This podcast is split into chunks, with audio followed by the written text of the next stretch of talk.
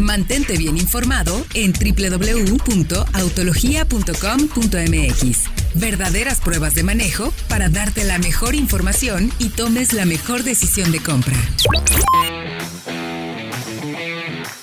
Vamos de regreso ya en Autología Radio, tercer bloque, y hoy les vamos a contar, en esta ocasión les vamos a contar de todos los modelos que llegan a México, ¿eh? no son los lanzamientos mundiales, digo, son mundiales, pero que llegan a México. De acuerdo con el buen Fred Chabot, tenemos una lista de 58 modelos. Estuvo tres meses analizando todas las marcas y viendo qué vamos a, a encontrar. Y hay 58 modelos, están prácticamente todas las marcas que se venden en México. Vamos a tener modelos nuevos en todos los segmentos. Así es que, pues, eh, sin más preámbulos, mi querido Diego, ¿por qué no empezamos? Arráncate.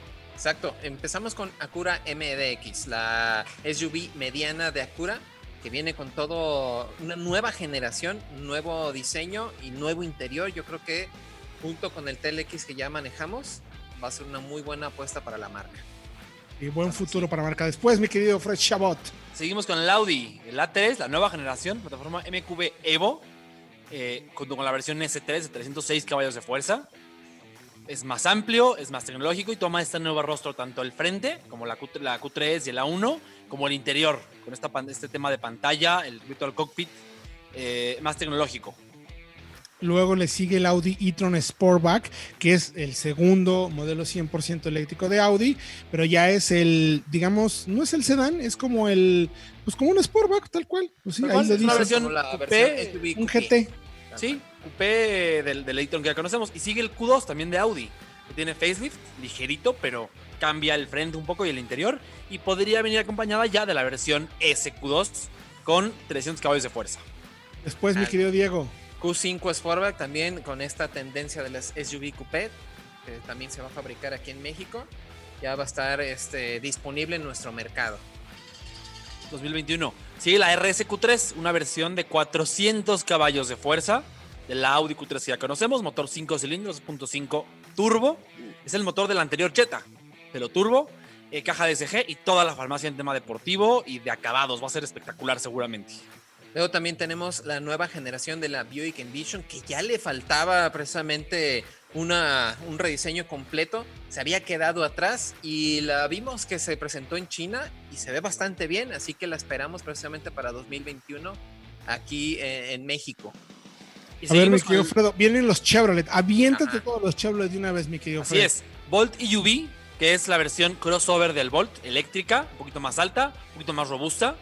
Luego también está el Volt EV, que es una actualización para el monovolumen eléctrico que ya conocemos, que nos encanta además. Sigue la Captiva, ya confirmada, eh, como digamos entre la Tracker y la Equinox, por precio va a ser la que ataque a las superventas, como las RB y las X5 y las Sportage, importantísimo para Chevrolet. Facelift de la Equinox, también nueva cara, nuevo interior. Eh, y Chevrolet Monza, que podría ser el nuevo Cavalier. Un coche más grande, más refinado, más para competir directamente con el Jetta que con el Virtus, como el actual Cavalier. Cerramos Chevrolet con la Traverse, que es una actualización de media vida. Podría llegar motor turbo, nueva cara, más tecnología y tiene ya también eh, eh, interfaces digitales y inalámbricas para el teléfono inteligente. Luego viene Cupra, que la familia Cupra ya presentamos, hablamos en el programa pasado de la nueva Ateca con la actualización, pero este que viene va a llegar primero incluso el Cupra Formentor para darle este relanzamiento a la marca que estaban diciendo, porque la marca se lanzó en diciembre del 2019, iba a arrancar en enero, febrero, marzo de este año, vino la pandemia, se paró todo, digamos que están buscando un relanzamiento de marca y para eso llegan el Formentor, que es el SUV eh, que 100% Cupra, creado y conceptualizado como un modelo Cupra, y también tendremos el Cupra León, que como yo he mencionado, es muy probable que lleguen a nuestro mercado incluso con versiones híbridas. Parece ser que pueden ir por ahí. Sabemos que Cupra viene con la intención de llegar con toda, absolutamente toda la farmacia. Mi querido Diego, Ford, ¿qué nos tiene Ford el próximo año? Híjole, pues por fin va a llegar la nueva Bronco, la Bronco a secas, la grande, la que va contra Jeep Wrangler ya la vamos a tener en nuestro país. También una actualización de la Ford Edge, la SUV mediana. Y también nos llama mucho la atención que en el sitio de Ford de México también ya está anunciada la e-Transit, la versión eléctrica de la van de carga al parecer también va a estar disponible en nuestro país, pero también uno de los más importantes lanzamientos que va a haber en el 2021 es la nueva Lobo o la nueva F150, la nueva generación con todas las mejoras y esa versión híbrida Power Boost. Híjole. Aquí sí voy a hacer un paréntesis importante. Puedes utilizarla de estación de carga para conectar equipos de trabajo. Es una locura. O sea, estos cuates de, Ford con la Lobo no tienen medias tintas. O sea, se saben su, business de pickups. Híjole. Y, la verdad es que sí, nadie lo hace como ellos. Me atrevo a decir que nadie tiene esas ideas. Los asientos que se reclinan por completo, las estaciones de trabajo, vaya. Esa es una de las más esperadas de 2021. Para mí también. Punto y aparte, la verdad. Oigan, Honda, rapidísimo. Accord, una pequeña actualización como la que vimos en CRB. Esa sí estará prácticamente a inicios del año, es lo que sabemos. Eh, City, nuevo City y City Hatchback, que será el reemplazo del Fit que dejan de fabricarse en México. Bueno, deja de venderse en México. No sé si deja de fabricar, Fred. Completamente, sí. Sí, ¿verdad? Desaparece por completo. Eh, digamos que vamos a tener un Fit eh, tailandés más... De, sí, em, de menor costo. Sí, de menor costo, porque la, marca jamás quiso ponerle más equipo al City, al Fit, perdón. Bueno, tampoco al City, este, a cualquiera de los dos. Y también llega un Honda Civic nuevo, que este sí es nueva generación. Sí, oh, muy similar, ya presentaron el prototipo. Es muy similar al, en chasis al, actual, pero el diseño es totalmente diferente. al Jetta por la parte de atrás. Sí, al Jetta que sí, se parece un poco. Muchísimo. Ahora vamos con Hyundai, mi querido de Fred Chabot. En ese mismo segmento del Civic llega un nuevo Elantra. Ya está confirmado también para México. Este coche que vimos a principios de este año, muy atrevido, digamos, en líneas, que me encantó. Diferente. Llega motores 2 litros. También podría venir un turbo en la versión N-Line de 200 caballos de fuerza. Y más adelante que si ¿Eh? un N-Line, ¿sí se atreverá la marca? Yo creo que el N-Line sí viene. El N no. no. Yo creo que el N no va, no va a venir.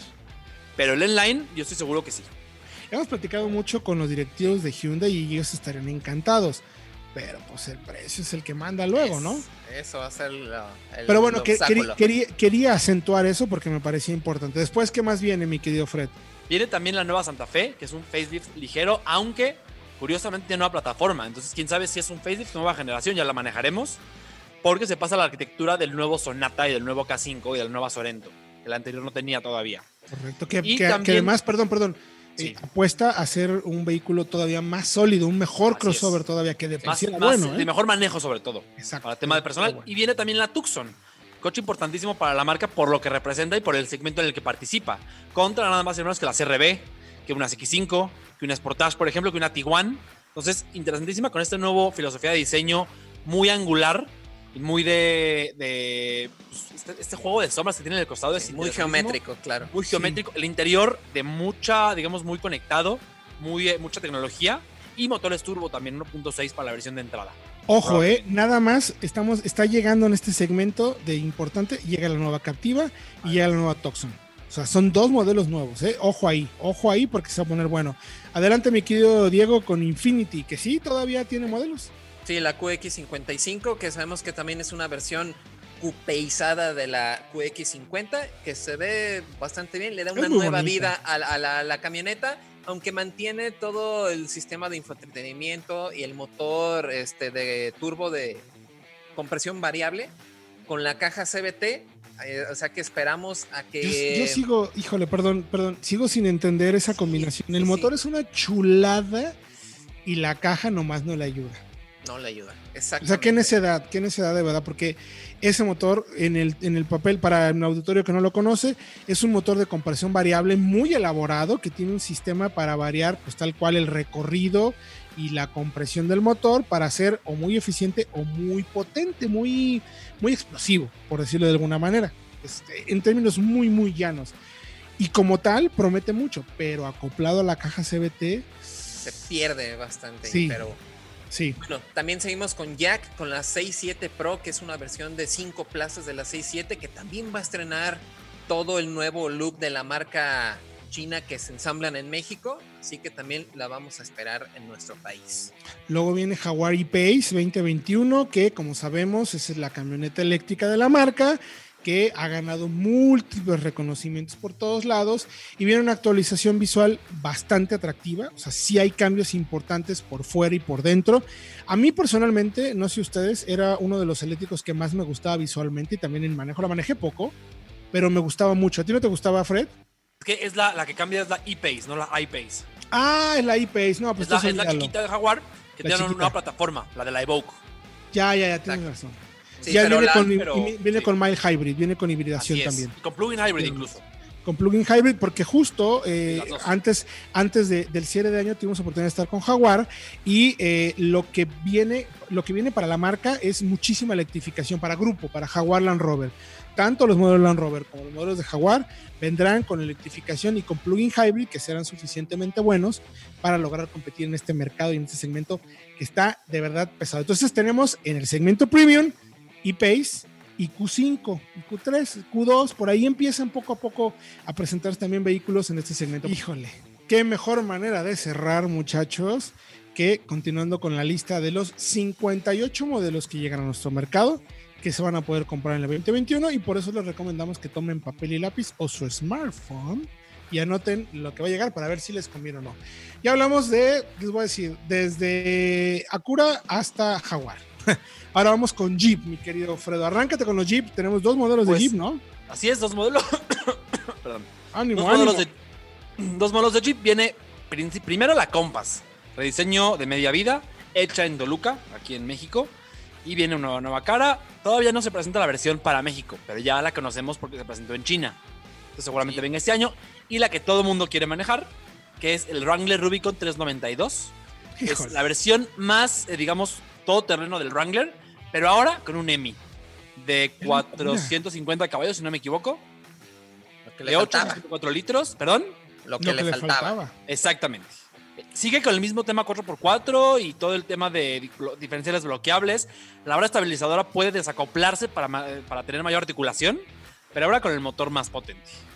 Y el sonido de un V8, que además es característico y es como pocos... Este, ¿En dónde más podrían poner ese motor? Solo les falta la minivan, güey. O sea, no, no, manches. No creo que tarden al paso No al que creo van. que a paso al que van en cualquier sí, sí. momento. Una Pacific Hellcat, Aguas. Uy, Aguas. eh, anoten este tweet, como se dice por ahí. Guarden este tweet. y luego viene Kia, mi querido Diego. Sí, tenemos el K5 que es eh, la, el que viene a, a sustituir al Optima con un nuevo diseño completamente nuevo. No está confirmado completamente para México, pero creemos que sí va a llegar. También Híjole, tenemos esperemos. a la nueva Sorento que va a llegar así, a sí. principios de año. La nueva SUV mediana también, de tres filas de asientos, junto con el Kia Stinger y su actualización de media vida, que tiene ahí unos pequeños cambios para hacer, mantenerlo actual y que sabemos que su segunda generación todavía está. sí, eso, eso me tiene muy triste porque es Sí. uno de, me parece, me atrevo a decir y que es de los mejores Kia, de verdad, porque cómo se maneja, por la sensación, o sea, no, la verdad es que es una chulada de coche.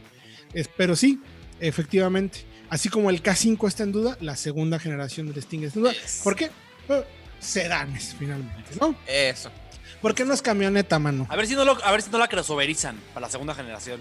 Uf. ándale. Tenemos un Stinger crossover, pero bueno. Eh, seguimos Adelante, con Land Rover. con Land Rover. Así es, la Discovery, media vida, de nuevo, no es un cambio total, pero tiene más tecnología. Con lo que ya vimos en la, en la F-Pace, y en la E-Pace, y en la Velar, y en la Evoque.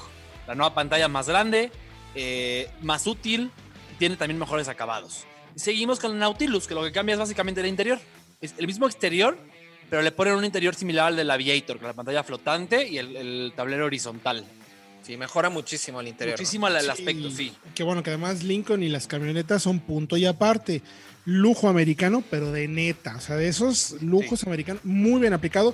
Suave Creo que silenciosa. Lincoln lo está haciendo espectacularmente bien con las SUV, de verdad. Aunque sé que van a cambiar los nombres y las versiones y acabados y todo, pero bueno, finalmente ahí está. Oye, luego en Mercedes-Benz Clase S, por amor de Dios, el auto con la inteligencia artificial más avanzada de grupo Mercedes, eh, con las 2, 3, 4, 25 pantallas táctiles. eh, lo máximo en tecnología que te puedes encontrar, ya no solo en motores, sino en aplicación a bordo O sea, el, el tema del, del MX, el, el MBUX, XUYZ, ese, es complicadísimo el nombre. User Experience. El User Experience de Mercedes-Benz es espectacular. La calidad de materiales y sobre todo las, lo avanzado en términos de, de tecnología también pensada para la conducción semiautónoma muy avanzado, muy espectacular. Ese, pues bueno, llegará, pero pues, evidentemente muy pocos tendrán oportunidad, ¿no? Seguimos con la Outlander, mi querido Diego Risueño, a ver. Exactamente, la SUV también compacta de Mitsubishi se va a actualizar por completo.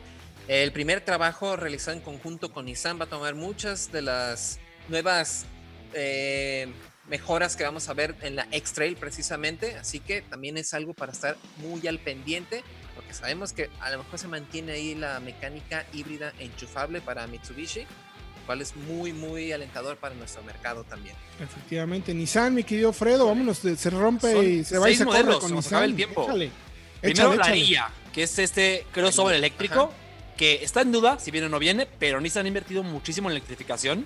Tiene cargadores, tiene centros de carga, y yo creo que va a venir. No va a ser barata, pero va a llegar.